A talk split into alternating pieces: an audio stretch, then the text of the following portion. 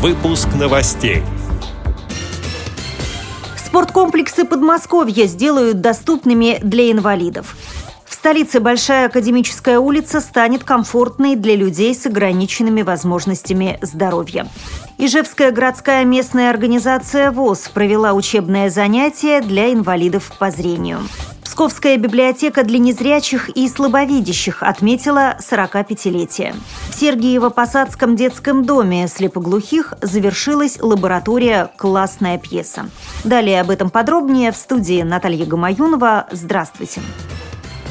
Физкультурно-оздоровительные комплексы, строящиеся на территории Московской области в настоящее время, станут доступными для людей с ограниченными возможностями здоровья. Как сообщает пресс-служба регионального министерства физической культуры, спорта и работы с молодежью, до конца текущего года будет открыто три объекта на территории городского округа Климовск, в Луховицах и Ступино. Спорткомплексы, являющиеся составной частью проекта «Безбарьерная среда», будут оснащены пандусами, лифтами-подъемниками, специальными указателями и средствами навигации для слабовидящих людей. Часть раздевалок и санитарных помещений приспособят для инвалидов-колясочников столице новым подрядчиком на выполнение работ по реконструкции Большой Академической улицы от Дмитровского шоссе до улицы Пирогова стала строительная организация «Мостотрест».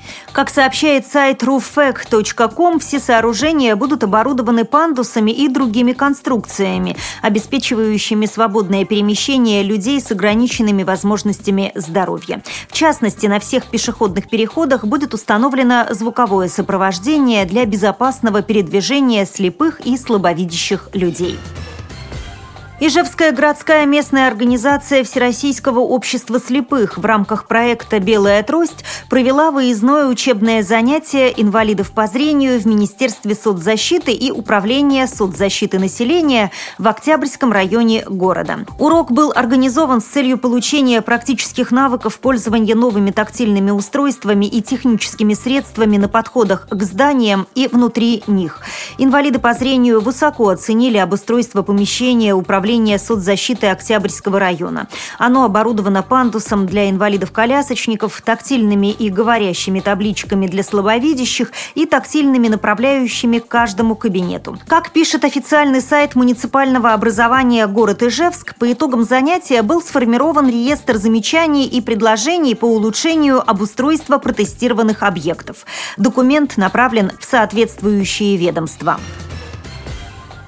Псковская областная специальная библиотека для незрячих и слабовидящих отметила 45-летие. Как сообщает Псковская лента новостей, поздравить юбиляров пришел глава города Иван Цицерский, руководители учреждений культуры и читатели. Цитирую слова директора библиотеки Татьяны Калашник. «Мы уже не маленькая библиотека с тремя сотрудниками и книжным фондом в 5000 книг, а современное культурное учреждение со 100-тысячным книжным фондом». Конец цитаты.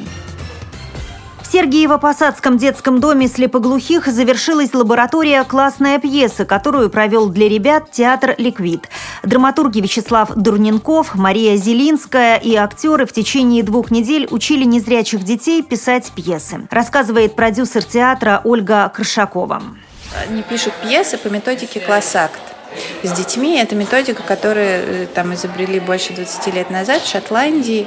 И это методика написания пьес профессионалами с людьми, которые никогда раньше этого не делали. Это могут быть дети, это могут быть взрослые, это могут быть какие-то сложные социальные группы. Было интересно работать с той же группой, которая потом станет как бы потребителями того, что будет сделано, потому что мы работали с незрячими детьми, а для них аудиоспектакли, вообще все аудио – это главный их источник информации информации, они знают спектакли госпиталя радиофонда, они знают всех актеров, они очень хорошо знают писателей, то есть они невероятно информированы, начитаны, и, конечно, они большинство из этого получают через аудиокниги, и поэтому интересно, ну вот было сделать там не потом после этого выйти на сцену и сделать спектакль, который они не смогут посмотреть полноценно, а сделать то, что они будут слушать и что они будут передавать друг другу, своим знакомым, и не только они, а любые другие слушатели.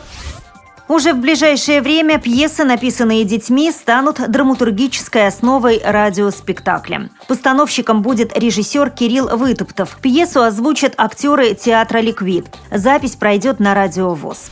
С этими и другими новостями вы можете познакомиться на сайте Радио ВОЗ. Мы будем рады рассказать о событиях в вашем регионе. Пишите нам по адресу новости собака ру. Всего доброго и до встречи!